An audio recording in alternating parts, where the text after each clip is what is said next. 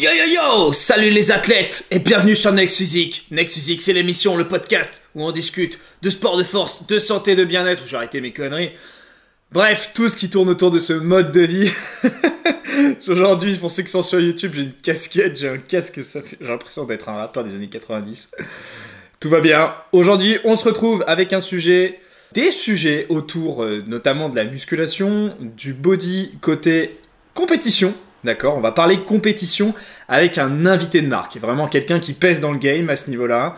Euh, je vous le présente juste après sur le podcast en direct. Donc on va parler de compétition avec lui, on va parler des bonnes raisons de faire une compétition, on va parler de son expérience parce qu'il a une grosse expérience, il a un gros bagage avec lui. J'introduis tout de suite le podcast avec Julien, un double Julien aujourd'hui.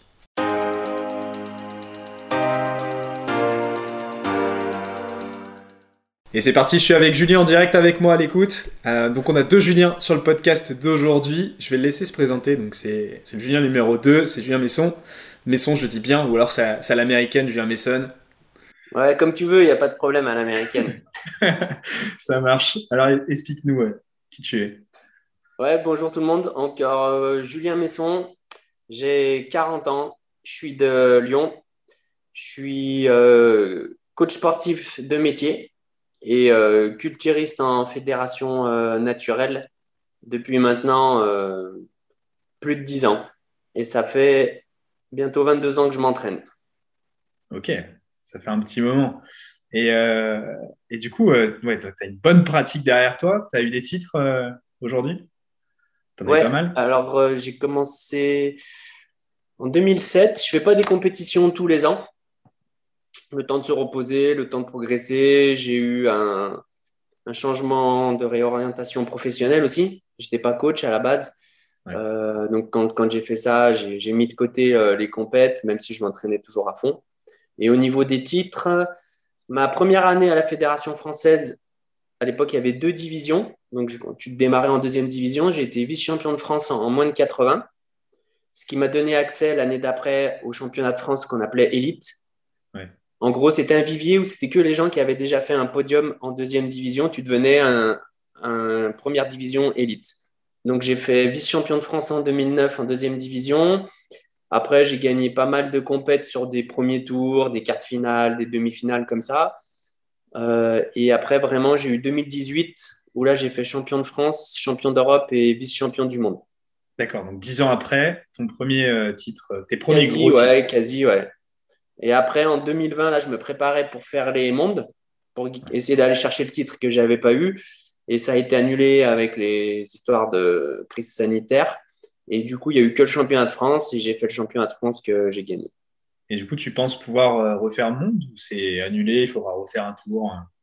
Alors, moi, le problème, c'est que c'était ma dernière année en senior. J'avais 39 ans. À 40 ans, tu passes en Master 1 chez les vieux. Et maintenant, j'y suis. Donc, je pourrais jamais gagner le titre que je n'ai pas eu en senior. Mais ouais, je pense de toute façon euh, refaire. Là, j'ai des objectifs cette année, mais j'attends de voir un petit peu euh, si ça s'éclaircit ou pas à l'horizon, si on peut se projeter un petit peu. J'imagine. On en reparlera de ça d'ailleurs euh, tout à l'heure. et du coup, à la pesée, on, a, on a quel athlète là en face de nous? À la pesée? Ouais. Tu veux dire en termes de poids que, Ouais, en termes de poids. Alors bon, euh, actuellement, tu vas être en prise de mousse, mais. Euh, Alors, on va dire que hors saison, en général, je tourne à 90 minimum pour 1m84. Et en compétition, je suis en moins de 80 kg. Donc, il faut être entre 75 et 79,9.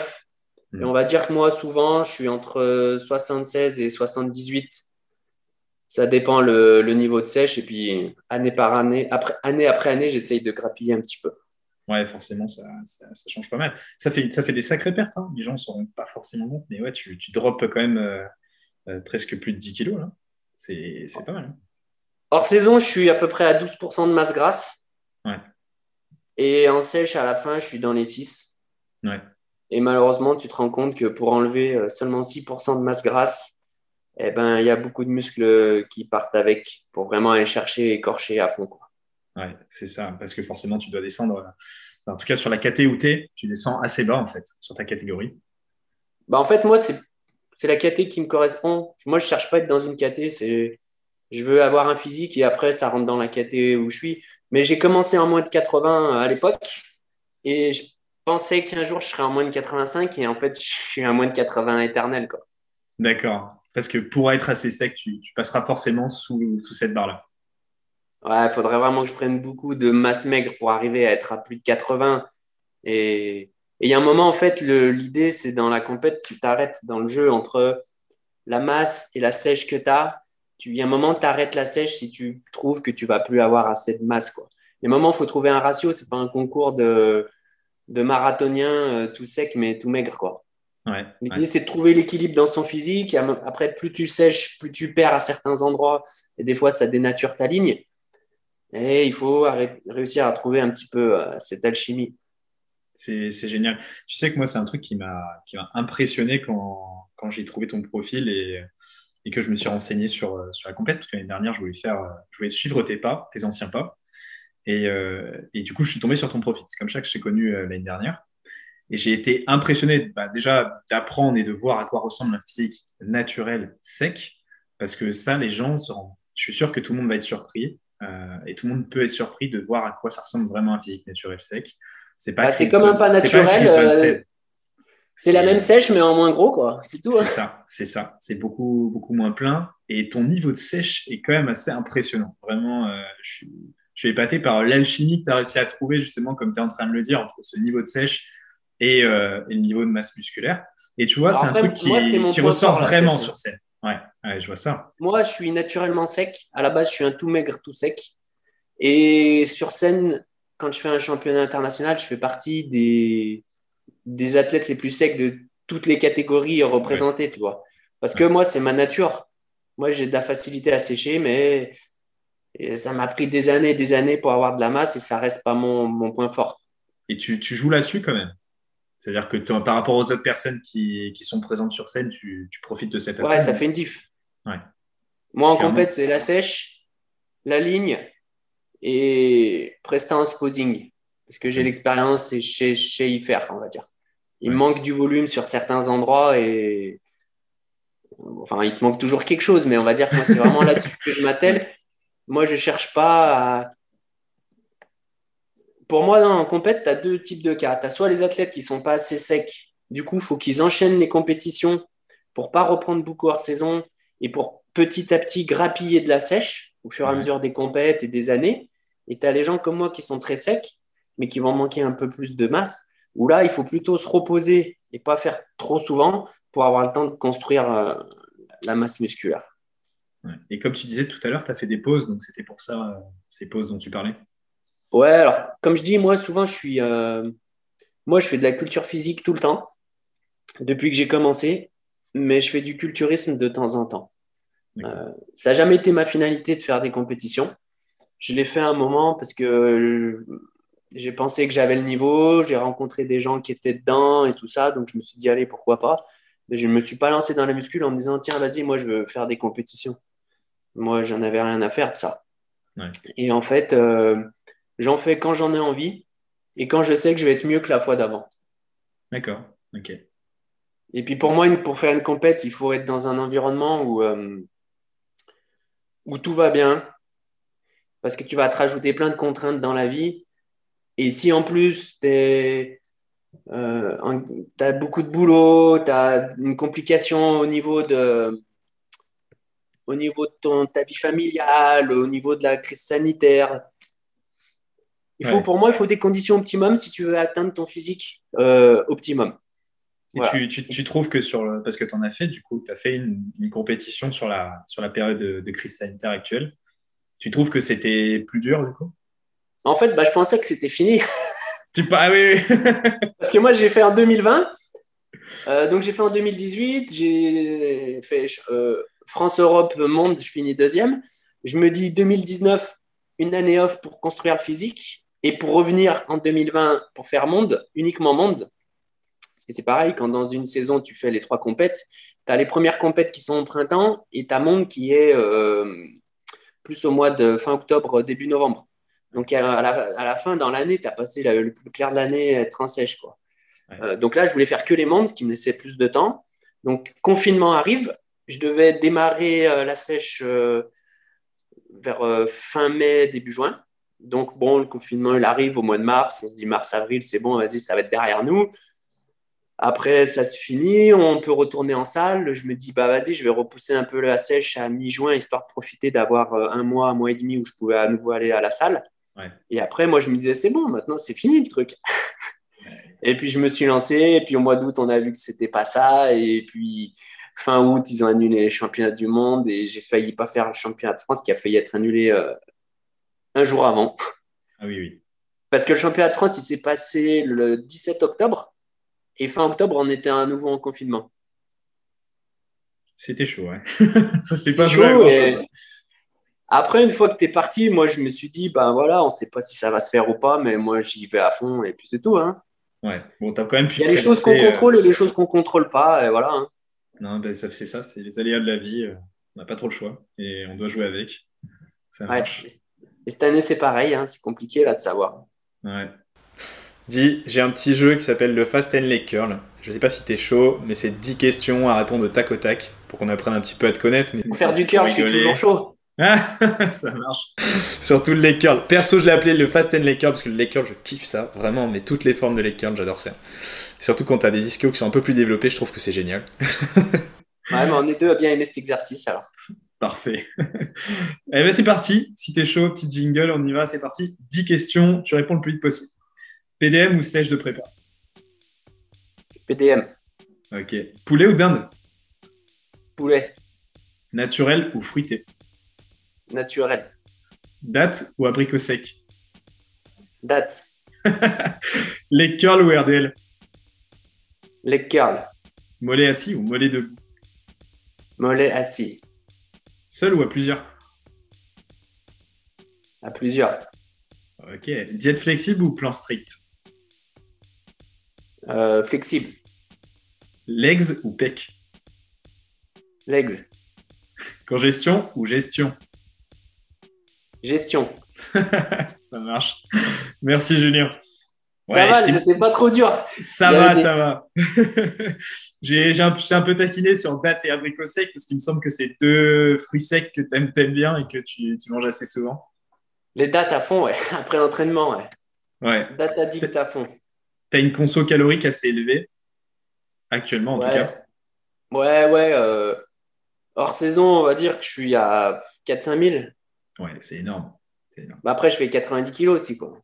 Ouais, c'est ça, hein. forcément. Euh, plus ton je travaille debout. Euh, je m'entraîne tous les jours. Ouais. Enfin, 6 jours sur 7. Donc, en fait, je pense pas, moi, je pense pas qu'on puisse dire qu'on a un métabolisme lent ou rapide.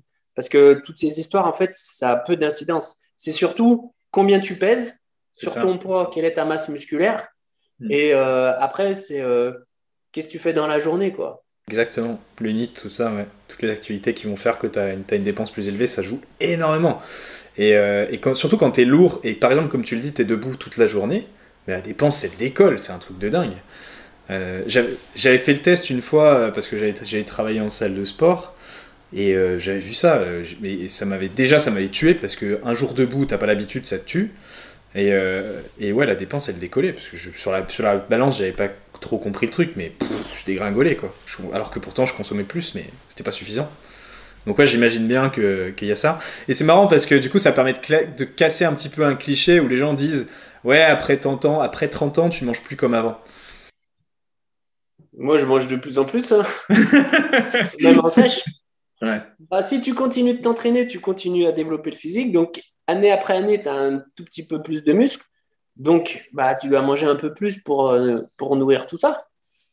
Moi, je pense, et de tous les amis que j'ai qui sont dans la compétition, ouais, jusqu'à facile 50 ans, tu n'es que dans la progression. Moi, je trouve. franchement, il y a toujours. Après 50 ans, là, tu vois que le physique commence un petit peu à, à perdre surtout sur la qualité de la peau et certains, certaines zones musculaires que les gens vont moins arriver à garder, on dirait. Mais sinon, moi, je vois que tu fais que monter si tu es tout le temps bien régulier et que petit à petit, tu améliores les, les, choses que tu fais et puis tu as de plus en plus d'expérience. Du coup, tu penses monter à 100 kg euh, sur les 10 prochaines années? Moi? C'est un gros délire que j'ai avec mes potes. Que je leur dis un jour, un jour, je ferai 100 kg. C'est vrai? Tu, penses, le faire? le, plus haut que j'ai fait, c'est 95, mais après, c'était à l'époque où je me concentrais plus sur le poids que sur autre chose. Et maintenant, c'est plus trop le cas. Et faire, 10 kilos de plus que ce que je fais là, euh, il y aurait trop de gras. Quoi. Ouais, c'est ça, c'est plus rentable. Et du coup. je ne suis euh, plus euh, à, penser aux chiffres et tout ça, comme j'ai pu l'être dans le passé. Ouais. Parce que dans le passé, tu, tu visais des caps de chiffres? Ouais, c'était des gros objectifs. Quoi. Quand j'ai démarré, je faisais 1m83, j'avais 17 ans. Là, je fais 1m84 et j'étais à 61 kg.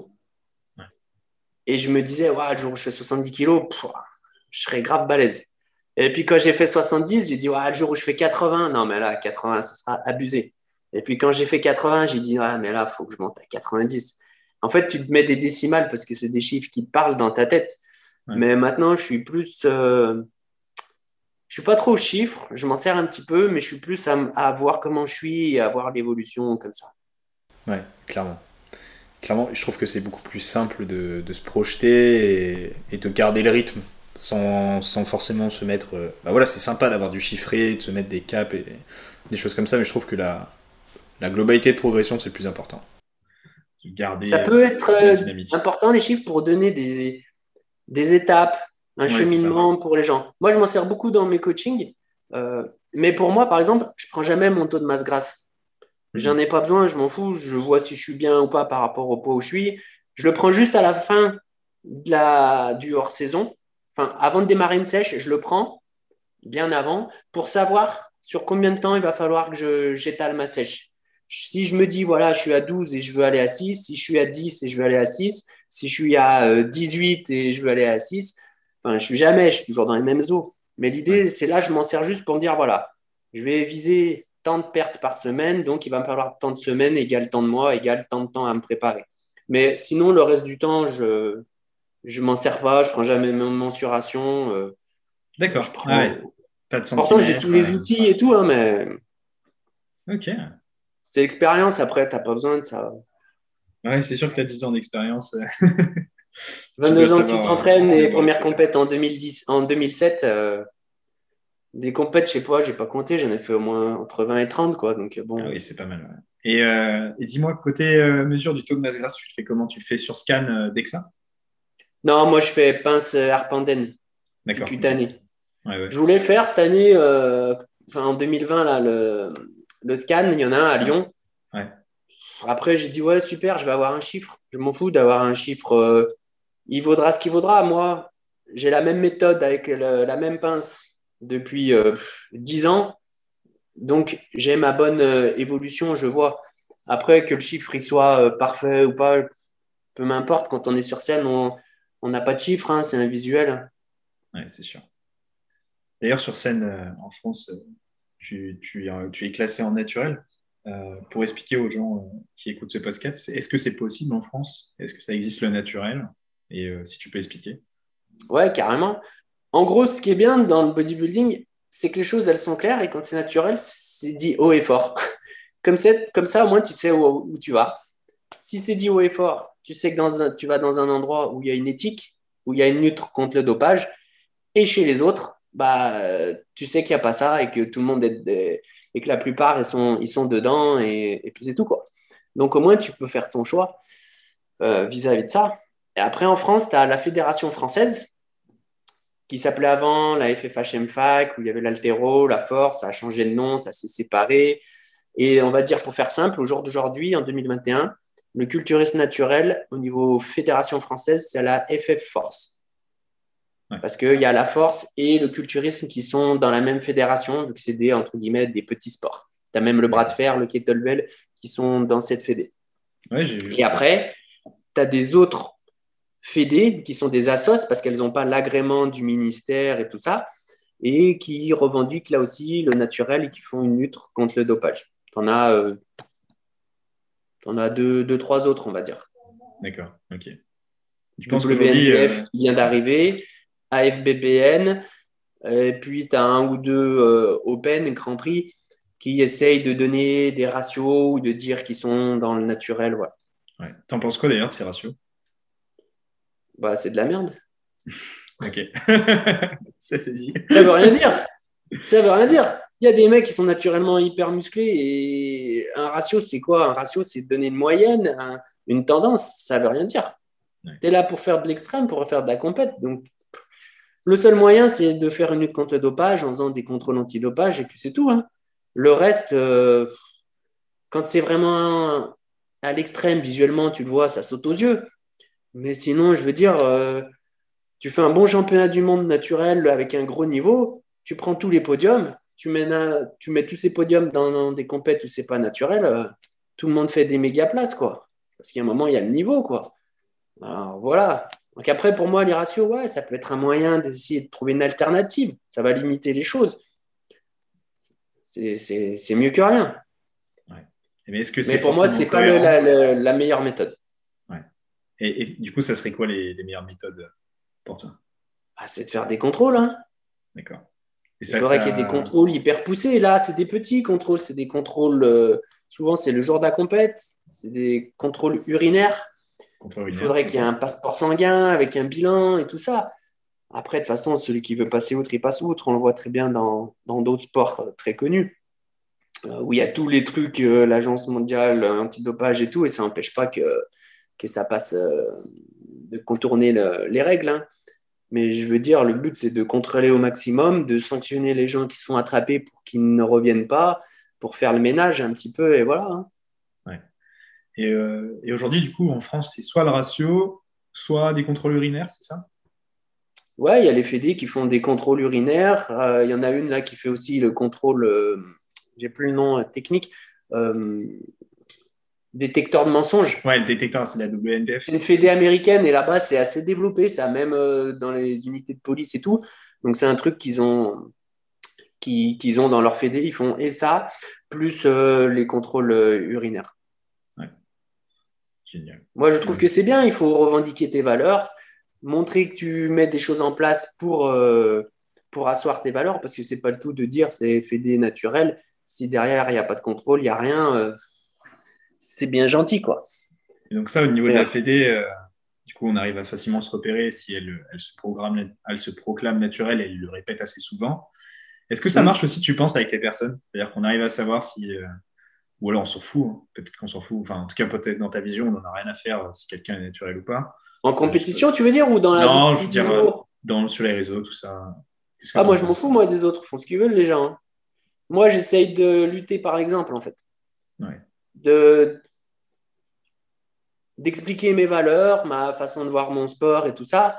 Après, s'il y en a, ils ont une autre façon de le voir, euh, ben voilà. Pour moi, c'est pas une bonne chose. Après, c'est le rôle mm. quand on est éducateur sportif pour moi, la muscule, c'est le meilleur des sports. Ça peut apporter plein de choses, une hygiène de vie, une, façon de faire, euh, une base pour beaucoup de choses. Et après, il ne faut pas se laisser manger par les, côtés euh, obscurs, on va dire, par les, par les extrêmes. Donc voilà, après, il y en a plein qui m'envoient des messages Ouais, qu'est-ce que tu penses de lui Qu'est-ce que tu penses de machin J'ai tout le temps la même réponse. J'en sais rien et je m'en fous, moi.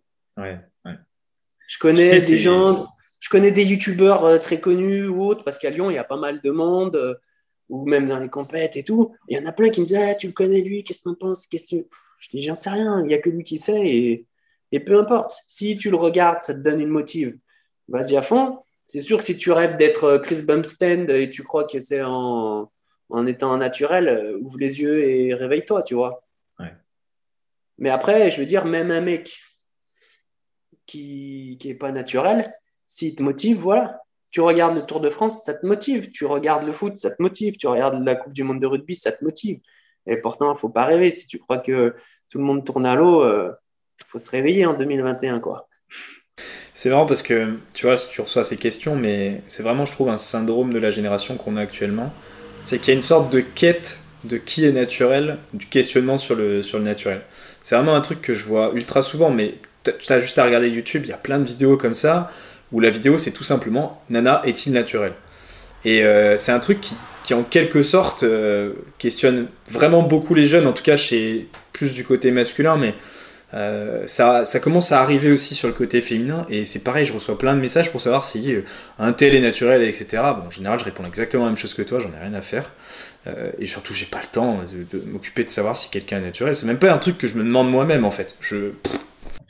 Moi, je pense que les gens devraient plus se questionner sur comment je peux améliorer ma façon de m'entraîner, de manger, mon lifestyle et tout, plutôt de se dire tu regardes un gars, sa vidéo, elle te motive, tant mieux, vas-y, c'est bon. Tu l'as regardé pour être motivé, elle te motive, elle fait le taf.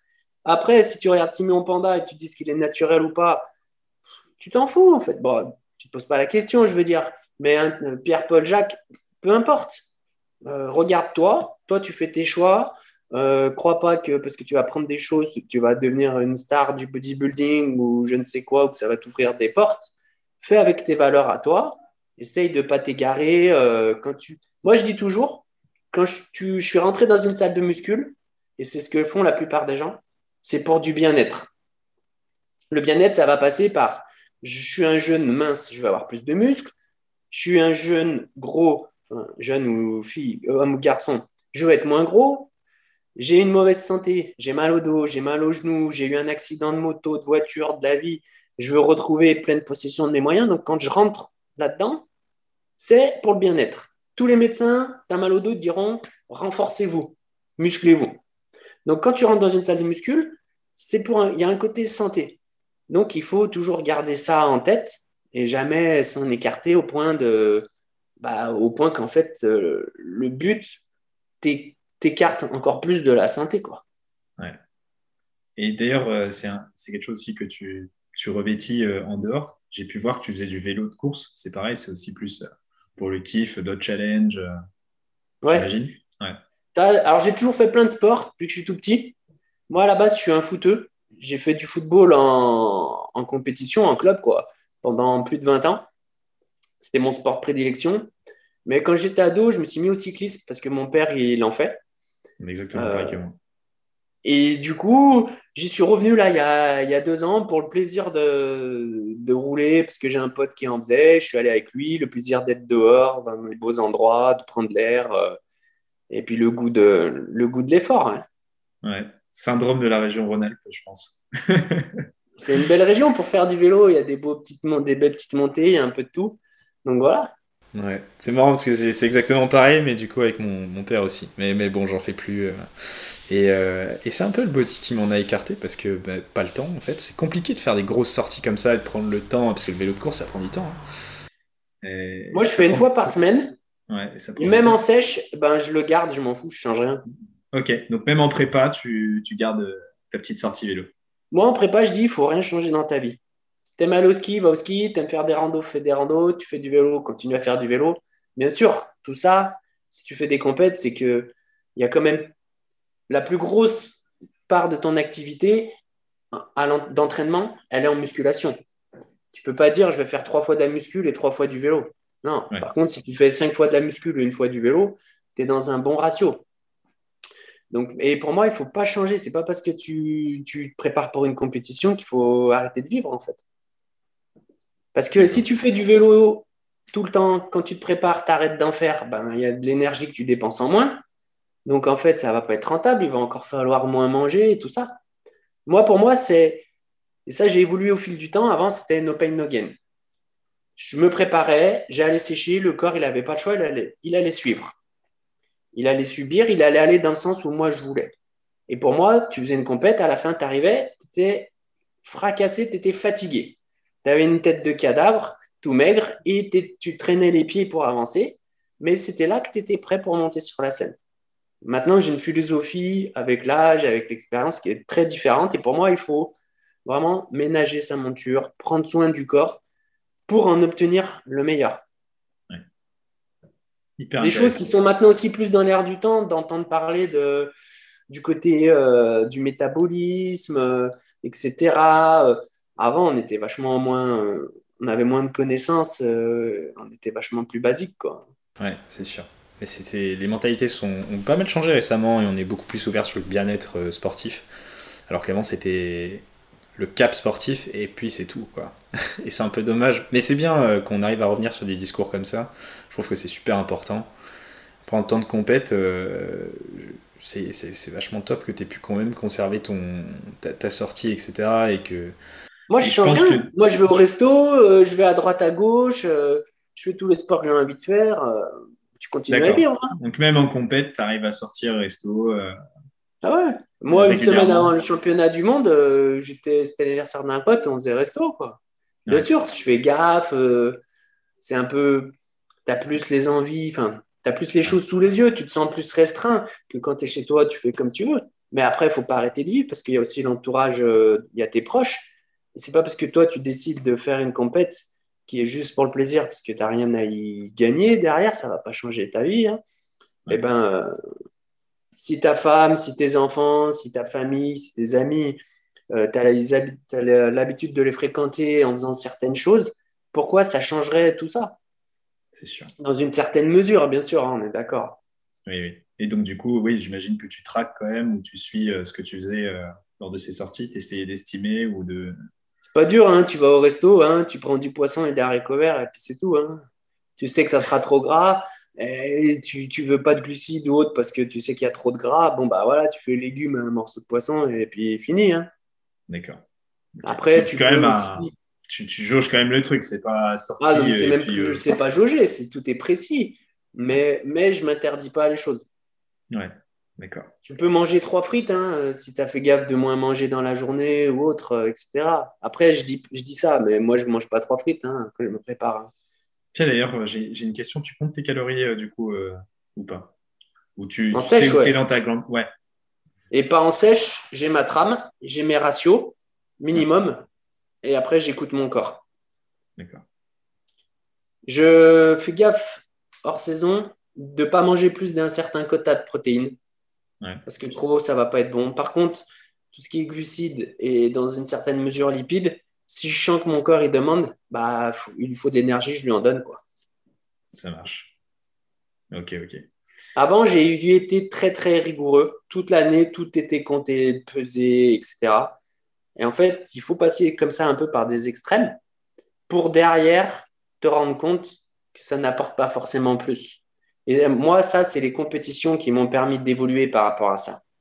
Parce que quand tu fais une compète, il faut tellement être dans l'hyper-contrôle surtout que quand tu as fini, bah, tu as envie de te détendre vis-à-vis de ça. Ouais, c'est un risque. Et avec l'expérience, de toute façon, j'ai pas besoin de de, peser, ouais, je vais mettre plus de riz, plus de fruits. Je mange tout le temps les mêmes aliments, en fait. C'est ma façon de faire. Donc après, ça s'adapte. Tu prends tes habitudes. Qu'est-ce que tu penses euh, de la suite en termes de compétition euh, Qu'est-ce que tu penses de l'avenir de la compétition? Parce qu'il y a beaucoup de gens qui vont écouter euh, ce podcast et qui vont justement se questionner par rapport à ça. C'est bah, possible encore aujourd'hui comment, comment on gère tout ça Est-ce qu'on attend par rapport au, côté sanitaire. Oui, bien, sûr. Bah, le problème là, c'est que maintenant on se rend compte qu'avant on se projetait dans toutes les choses de notre vie et que ça nous semblait sûr de dans six mois je pars en vacances cet été, dans six mois je fais une compète, dans six mois je vais au salon du body ou dans six mois je me marie dans la salle des fêtes du coin. J'avais complètement oublié le salon du body. J'ai un boulot, c'est bon. Bon bah maintenant t'es pas sûr qu'il va tenir. Euh, mais dans l'idée, pour moi, les compètes, moi, je dis, moi, je, si je peux, peut-être, je vais me préparer là pour la fin d'année 2021. J'ai plusieurs championnats internationaux là que je peux peut-être viser, mais moi, je le ferai que s'il y a quand même une certitude. Les athlètes que j'ai, je leur ai dit de ne pas se préparer pour le printemps et j'ai eu raison. Parce qu'au final, c'est tout, ça a tout été annulé et c'est tout remis plus sur la période de fin d'année. Et le problème de ce sport, c'est que vu que c'est très long, la prépa, c'est 4 à 6, 8, 10 mois de sèche, suivant les gens, bah, tu peux pas te dire, euh, tiens, c'est bon, dans trois semaines, vas-y, euh, c'est ouvert, on y va, quoi. Moi, je dirais, le but, c'est pas de la faire cette année, l'année prochaine, tu t'en fous. Le but, c'est de le faire et de profiter du processus. Et se préparer en étant incertain. Après, il faut voir en plus les conditions, quoi. Je veux dire, maintenant, la plupart des gens, ils ont même plus de salle. Euh, qu'est-ce que tu veux te préparer si tu peux même pas t'entraîner, quoi? Donc, je pense que, je pense que la plupart des gens, en vrai, qui visent la compétition, euh, ont quand même réussi à obtenir du matos et à, à faire ce qu'ils pouvaient dans la globalité. Ouais, quand tu es passionné, tu, tu, fais en sorte de vivre ta passion. Hein. je pense. Complète, pas complète, même je pense que c'est plutôt des personnes qui, qui ont fait un peu le, taf. Toi, tu as fait quoi d'ailleurs par rapport à ça? Alors, au premier confinement, bah, je me suis retrouvé comme un couillon. Avec pas, Heureusement que je suis coach. Alors, j'avais deux, trois accessoires. J'avais des kettles, des sacs bulgares, des slam balls. J'avais des super belles barres euh, Watson, mais j'avais pas de poids à mettre dessus. Ah merde J'avais un TRX, donc ça va, je m'en suis sorti. Puis c'est mon métier, donc je sais faire les choses. Mais quand même, je me suis dit, attends, tu as démarré quand tu étais jeune, chez, chez, les parents, dans le sous-sol, comme tout le monde à l'époque. Il n'y avait pas des salles comme maintenant, hein, il y en avait peu. Euh, tu allais t'acheter ton matos à Decathlon ou dans les trucs d'occasion et puis tu t'équipais petit à petit. Puis au bout d'un an ou deux, je suis allé en, au bout d'un an, je suis allé en salle de muscule. Et puis après, au bout d'un moment, le matériel qui, qui, qui, était chez mes parents, qui servait plus, je l'ai revendu. Et quand il y a eu le confinement, j'ai dit, bah mince, c'est ma passion. Et j'ai même pas un truc pour m'entraîner, quoi. Correctement, quoi. Je suis obligé de bricoler euh, comme je peux. Du coup, j'ai dit, allez, je vais m'équiper un peu au fond du garage, je vais mettre un ou deux trucs. Puis en fait, un ou deux trucs, au bout d'un moment, j'ai dit, allez, tu sais quoi, la, voiture, elle va rester dehors et le garage, ça va être une salle de sport. C'est marrant parce que j'étais. J'étais exactement sur la fin de génération euh, comme, euh, comme toi, où en fait on n'avait pas les salles commerciales d'aujourd'hui. Et, euh, du coup, j'ai commencé quand j'étais ado, bah, pareil, chez mes parents, etc. J'avais des petits équipements que j'avais pu obtenir au fur et à mesure avec les sous que j'économisais avec l'argent de poche. Et, et, et, tu vois, deux mois avant le confinement, j'ai tout vendu. Et j'étais sur le cul en mars quand on en a eu un confinement. C'est sympa, t'as fait un heureux, t'es cool toi. Ah, j'ai fait un, je pense que j'ai fait un super heureux. Alors j'espère qu'ils les utilisent bien. Bon, après, du coup, je me suis rééquipé, mais vraiment pas pour le même prix qu'à l'époque. Euh, c'est impressionnant. Et ça, c'est vrai que les jeunes d'aujourd'hui ne euh, le connaissent pas, tout ça, parce que ils arrivent, ils ont un Basic Fit, par exemple, euh, qui, qui est à quoi 25-30 euros le mois. nous, à l'époque, quand on rentrait en salle, c'était 60 euros ou rien, quoi. Les salles à ce prix-là, ça n'existait pas. Et euh, il fallait un petit peu, voilà, il fallait un petit peu de bagage pour, euh, pour commencer à s'y mettre. Quoi. Moi, ça me faisait rêver une salle. Euh, quand j'ai démarré pendant un an, je me suis entraîné chez moi comme un fou. Et un jour, il y avait les portes ouvertes de la salle qui avait vers chez moi. Parce que là où je suis, on va dire que là où maintenant il y a, il y a 10 salles, bah, sur le même périmètre, avant, il y en avait deux. Il y avait moins de pratiquants, il y avait moins de salles, il y avait aussi moins de pratiquants parce que les salles étaient plus loin, moins accessibles, pas ouvertes pareil, plus chères et tout. Et moi, un jour, je fais les portes ouvertes de la salle et je rentre et je dis, waouh, comme dans les magazines, un truc de fou et tout, toutes les machines, ça me faisait rêver. Maintenant, je pense que n'importe quelle personne qui démarre la muscule, qui est jeune, il, il passe son temps à voir des salles sur Insta et tout, du matos, et il y a une salle à côté de chez lui dans un faible rayon. Donc, c'est devenu euh, accessible c'est devenu accessible, ouais. Et beaucoup plus normal, entre guillemets. Tant mieux, hein, c'est bien. C'est pas si mal, hein, ça permet de ah bah, démocratiser bah... le truc et ça permet aussi à pas mal de gens de se mettre en forme. Après, on se rend compte qu'on n'a pas de résilience. C'est ça le problème. On est dépendant. Moi, comme j'ai toujours dit, la muscule, ça dépend pas d'une salle. Ça dépend même pas du matériel. Pour se muscler, il y a besoin, un cas avec ton poids du corps, tu peux faire plein de choses. C'est pour ça que moi, au premier confinement, ça m'a pas trop embêté.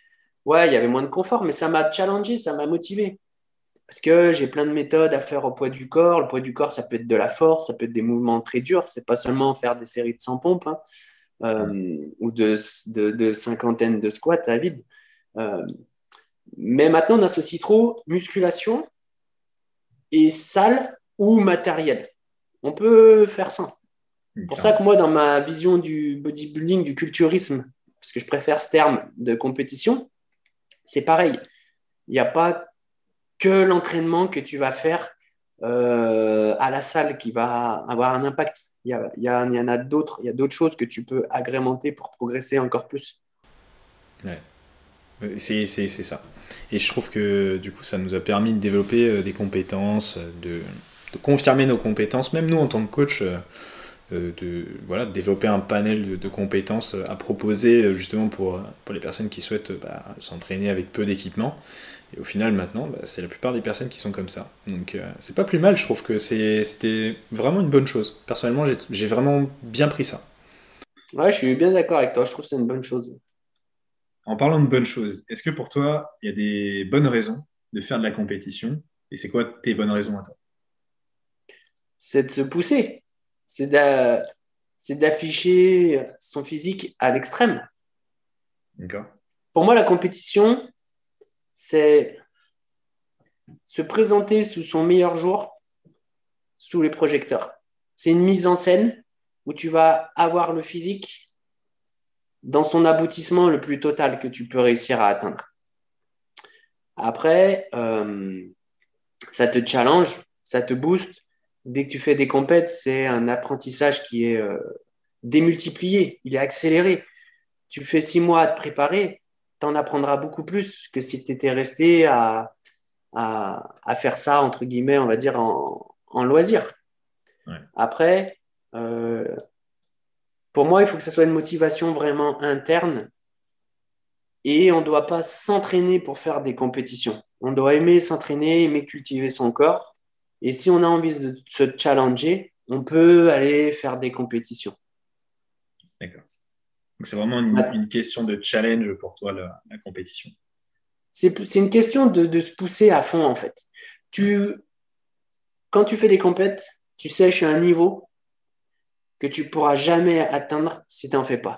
Celui qui croit qu'il peut sécher pareil euh, pour préparer euh, son petit challenge perso, en fait, il se trompe. C'est une carotte. Crois-moi que quand ça devient hyper dur, il n'y a que vraiment quand tu as un jour J précis devant du monde, devant des juges, devant du public, avec l'envie d'être de, bien classé, qui peut te faire aller aussi loin. Sinon, crois-moi, quand tu es dans le haut niveau, tu t'arrêtes avant. Parce que tu n'as rien à y gagner en plus. C'est une notion d'engagement. Ouais, ouais, c'est complètement ça. Tu t'engages à fond. Moi, je m'engage à fond dans un truc et moi, je me suis jamais loupé. Quand j'arrive sur scène, je suis toujours prêt, je suis toujours mieux que la fois d'avant. Parce que je réfléchis au truc, je vois comment je peux améliorer, j'essaye des choses, j'ai pas peur de tenter, je reste pas ancré dans mes habitudes. Euh, et, et c'est ce qui fait aussi que tu trouves du, du plaisir. C'est que j'attends rien en fait au, au, final de faire une compète. C'est juste pour moi. Et pourtant, on voit quand même des personnes qui, qui lâchent l'affaire. Même si elles sont engagées dans, dans une compète, entre guillemets, euh, engagées, entre guillemets, parce qu'en soi, tu n'es pas vraiment engagé, tu n'es pas obligé de te présenter, mais, mais on croise quand même des personnes euh, qui, au final, se présentent pas. Quoi. Moi, je pense que c'est que leur processus, il leur convient pas. Ouais. tu vois, moi, j'ai des gens, quand je les prépare, il y en a, je leur dis, euh, moi, je te prépare pas. Il y en a, des fois, ils m'envoient des demandes, ouais, tout, je dois faire une compète et tout. Je leur dis, vas-y, on voit des photos, machin, je vois le physique. Je dis, non, t'es pas prêt.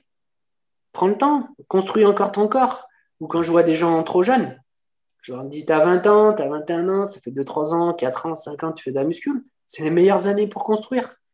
Perds pas 6 mois où, où, tu vas sécher, où tu vas rien construire. Derrière, avant de reprendre le niveau que tu avais tu reprends ton niveau. Imagine, tu fais 5 mois de sèche et il te faut encore 5 mois pour revenir au poids que tu étais avant. Ça veut dire pendant 10 mois, tu n'as rien fabriqué comme muscle. Et si c'est tes meilleures années, c'est dommage. C'est une erreur que j'ai fait, moi, à un moment. Euh, je faisais tous les ans. Pendant 3 ans, on va dire, j'ai fait que prendre du poids. J'étais maigre, j'ai compris tout de suite qu'il fallait manger, s'entraîner. J'ai explosé cash. J'ai démarré chez moi à l'été 98. À l'été 99, je m'inscris en salle, j'avais pris euh, presque 10 kilos en un an. Hmm. Et derrière, à l'été 98, un an et demi après, en début 2000, je faisais 80 kilos. En gros, j'ai pris 20 ans en 2-3 ans. Après, j'ai stagné pendant longtemps autour des 80. Et au bout de 3 ans comme ça à stagner, j'ai dit, j'avais jamais fait une prise de masse. Moi, je mangeais, ça grossissait, voilà. J'ai dit, faut que je force sur la bouffe. Je suis monté à 90 en, je sais plus, en six mois. J'avais explosé, mais j'avais pris du gras. Hein. Et derrière, j'ai fait une sèche, je suis retombé à 81. Et après, pendant plusieurs années, j'ai fait cette erreur de. Je prenais, et pour l'été, je séchais. Je prenais, je séchais, et ainsi de suite. Alors, des sèches quand même poussées, mais pas comme j'ai eu fait après un complète, mais quand même poussées. Et ben en fait, je m'en veux parce que ça, c'est des erreurs où dès que je faisais trois mois, quatre mois où je séchais, ben, j'arrêtais de gagner du muscle, j'en perdais. Et pour moi, il faut avoir le physique que tu aimes toute l'année. Parce que tu t'entraînes pour te sentir bien, pour avoir le corps que tu aimes bien. Donc, il faut être comme ça tout le temps. Moi, quand je fais des compètes, c'est pas un physique que j'ai envie d'avoir tout le temps. D'une, parce que les, contraintes que ça engendre pour l'avoir, et de deux, parce que être écorché, moi, je trouve pas ça forcément hyper joli quand tu es euh, dans la vie de tous les jours. Et puis après, tu perds du volume, et moi, je, fais de la muscu pour avoir un certain volume quand même. Ouais. Je pense qu'il y a une question d'énergie aussi, euh, de production hormonale, des choses comme ça qui, qui jouent quand même pas Ouais, après, si tu le fais bien, tu sens quand même pas tant. Moi, je sens la fatigue sur le dernier mois, on va dire. Ouais. Pour moi, si tu sèches jusqu'à 10, 8%, c'est bon, tu n'es pas fatigué, quoi. C'est pas dur. Après, quand il faut aller chercher vraiment bas, là, ouais, c'est dur. Hmm. Tout dépend de comment tu es toute l'année. Hein. Si tu es à 15% de masse grasse, c'est sûr qu'il va falloir en arracher des kilos. Hein. Ouais. ouais. Ça, c'est un truc de fou. Euh, et je, pense que quand je vais vraiment devoir faire une, une sèche, moi, je vais, je vais vraiment me rendre compte à quel point euh, les kilos euh, doivent descendre. Quoi. Ça, c'est un truc à un moment donné, il va falloir que je redescende. Tu vois, j'ai fait exactement comme toi il y a, il y a longtemps maintenant, mais du coup, c'était quand j'étais ado. Je faisais ça, là. Je faisais ce yo-yo 6 euh, mois, 6 mois, ou même pas, des fois, c'était 3 mois, 3 mois, 3 mois, tu vois. Genre, c'était 3 mois prise de masse. non, je veux récupérer mes abdos, ils partent, donc je repars en sèche, et, et rebelote. Et tu perds tellement de temps, du coup, parce que tu n'arrives pas à ton objectif. Des objectifs qui sont pas assez clairs. Ouais. Et que tu comprends pas que c'est la musculation, la culture physique, c'est un long cheminement. Et ton but, c'est d'avoir un corps qui est bien dans 5 ans, dans 10 ans, dans 20 ans, etc. Mm. Donc, faut prendre le temps de valider toutes les étapes. Et le plus dur, c'est de faire de la masse musculaire. Sécher, on parle de quelques mois. Faire de la masse musculaire, on va parler en années, là. Ouais. C'est super bon, c'est sûr. Ça, ça c'est vraiment fou. Euh, et, c'est le plus dur, c'est clair. J'aime bien dire un truc euh, assez souvent euh, pour faire comprendre les choses à, mes élèves, c'est le temps, c'est des gains. Parce que si tu perds du, trop de temps à, faire le yo-yo, à, essayer de descendre alors que tu n'en as pas forcément besoin ou que c'est pas le moment, bah, tu perds du temps de gains, tu perds du temps de, justement de, terrain. Quoi. Et pour moi, là, on rejoint la qualité de l'entraînement aussi. Ne jamais se blesser, éviter les blessures, faire qualitatif. Dès que tu te blesses, c'est pareil. Non seulement tu arrêtes de progresser, mais en plus tu régresses. Donc après, il va encore falloir du temps pour reprendre le niveau que tu avais et ainsi de suite. Donc c'est la qualité dans ta façon de manger, dans ta façon de t'entraîner, dans, dans, tout en fait. Tu t'es jamais blessé toi? À la muscule, vraiment, j'ai eu des petits trucs, mais pas vraiment des gros gros trucs. J'ai eu, euh, j'ai été opéré d'une hernie discale quand même, mais ce n'était pas dû à la musculation. D'accord. Euh, pendant un, c'est la seule période où je me suis arrêté. Pendant un mois et demi, j'ai pas pu aller m'entraîner. Je me suis opéré pendant un mois et demi, j'avais le droit de faire qu'une chose, c'était de marcher. un mois et demi, tu as... récupéré ton hernie? Pardon? Un mois et demi, tu as pu récupérer ton opération? Non, un mois et demi, je pouvais euh, me déplacer, monter dans une voiture et je pouvais rester assis et faire deux, trois mouvements de muscles. Ok, ok. Enfin, tu récupères vite quand même, mais après, tu as quand même des tensions dans le dos pendant longtemps. Hein. Euh, mais ça, ça n'avait rien à voir avec la muscule, même si ça n'a pas aidé. Hein.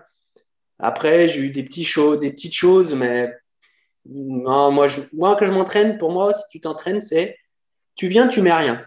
Tu n'as pas de ceinture, tu n'as pas de truc au genou, tu n'as pas de truc au poignet, tu n'as pas de euh, crème chauffante à mettre si tu commences à voir tout ça, c'est qu'il y a des petits bobos qui sont en place. Donc, il faut s'atteler à, essayer de les, évincer pour être en pleine possession pour s'entraîner. Ouais. C'est qu'il y a une couille dans le pâté, comme on dit. Après, il y a toujours un petit rouage qui coince. C'est jamais 100% tout va bien. Hein. Mais il faut savoir euh, le prendre en compte, s'écouter pour vite y effacer. D'accord. Euh, pour revenir sur les, sur les raisons de compétition, est-ce que du coup tu, tu, vois des mauvaises raisons de faire de la compétition? Alors on a pu citer euh, juste avant pour toi les, mauvaises raisons, c'est par exemple euh, de ne pas prendre son temps, de ne pas être assez fixé sur ses objectifs. Est-ce que tu en vois d'autres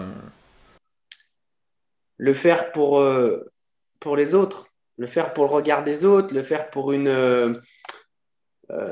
pour en attendre une consécration, une reconnaissance, je veux dire, il n'y a pas de reconnaissance.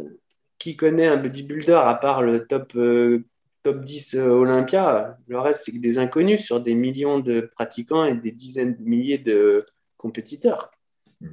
Donc pour moi, l'erreur, c'est de moi, il faut le voir, moi je, je dis, il faut le voir comme un long voyage. De temps en temps, un petit extrême à faire une compète pour se pousser à fond, voir vraiment le diamant taillé à fond, vraiment sculpté au maximum. Voilà. Après, je t'avoue, je me suis jamais trop penché sur la question de quelles sont les mauvaises raisons. Hein. Ouais. Puis après, les raisons, chacun a les siennes. Hein. Moi, peut-être il y en a qui sont bonnes pour moi, pour d'autres, ce sera une autre. Hein. Je sais pas. Oui, oui, forcément. Tout le monde n'a pas forcément la même façon de voir le, truc. Euh, et, d'ailleurs, tu as pu parler du fait que tu arrives à conserver euh, un petit peu ta, vie sociale. Ouais, c'est le cas. Du coup, en compétition, tu arrives à, à, garder tout ce qu'il faut, et pas changer les choses avec ta famille ou tes proches. Il y a des choses qui changent un peu parce que tu as une fatigue. Donc voilà. Mais je veux dire, quand tu es compétiteur, c'est que tu as déjà une hygiène de vie qui correspond à ça. C'est que tu t'entraînes toute l'année, tout le temps, tu as une façon de manger, ça, ça fait partie de ta vie. C'est pas tu es un bringueur qui boit des grandes bouteilles de Sky euh, tous les samedis soirs euh, pendant huit mois, et puis pendant quatre mois, tu arrêtes tout ça et tu te mets à faire du sport et à manger euh, sainement, tu vois. Hmm. Pour moi, la compétition, elle, elle vient à toi naturellement quand dans ton hygiène de vie, tout est simple, tout est fait, petit à petit, il y a eu des choses qui se sont ancrées, qui sont devenues des habitudes. Et du coup, il y a un moment, tu, tu te dis, bah, tiens, je vais essayer d'avoir, euh, d'aller faire ce challenge. Donc, tu, tu, tu penses qu'il faut une certaine stabilité et déjà avoir bien abouti son, processus général autour du, mode de vie, en fait. C'est un mode de vie. Ouais, complet. Moi, j'ai déjà vu des gens, je leur disais, si pas bien dans tes baskets avant de commencer, tu vas exploser un vol. Soit pendant la prépa, soit et après les compétitions, c'est encore pire souvent. C'est souvent là où les gens ils explosent. Quand tu as un objectif précis, machin, si tu es un peu euh, buté, que tu as du mental, tu lâches pas. Et on voit souvent ça chez les femmes. Elles se cognent et derrière, euh, le métabolisme, le corps, il part en vrille et tout. Euh, il faut avoir un équilibre en fait. Je parle souvent d'équilibre sur, sur, le podcast, je trouve que c'est hyper important. C'est vraiment, pour moi, c'est vraiment une des notions clés et centrales qui, qui définissent la pratique en fait et le mode de vie. Après, chacun a son équilibre à lui, mais il faut trouver sa propre harmonie pour, pour, pour aller loin. D'accord. Je suis, je, suis ultra, je suis ultra content de t'avoir réceptionné sur le podcast parce qu'on a des visions assez similaires là-dessus. Euh, C'était ultra cool. Merci beaucoup pour, euh, pour ton partage, Julien. Euh, bah, merci à toi, Julien. Avec plaisir. où est-ce qu'on peut te retrouver? Euh, J'ai un Insta à mon nom, euh, Maison Julien, Maison-Julien, je crois que c'est. Un Facebook, ce que je mets sur Insta qui se partage. Et puis sinon, on peut me retrouver en slip à paillettes avec du tan sur une scène, un de ces quatre. Voilà. le monde est le bienvenu, n'hésitez pas. Merci beaucoup, Julien. C'était un plaisir. Merci à toi, Julien. Salut.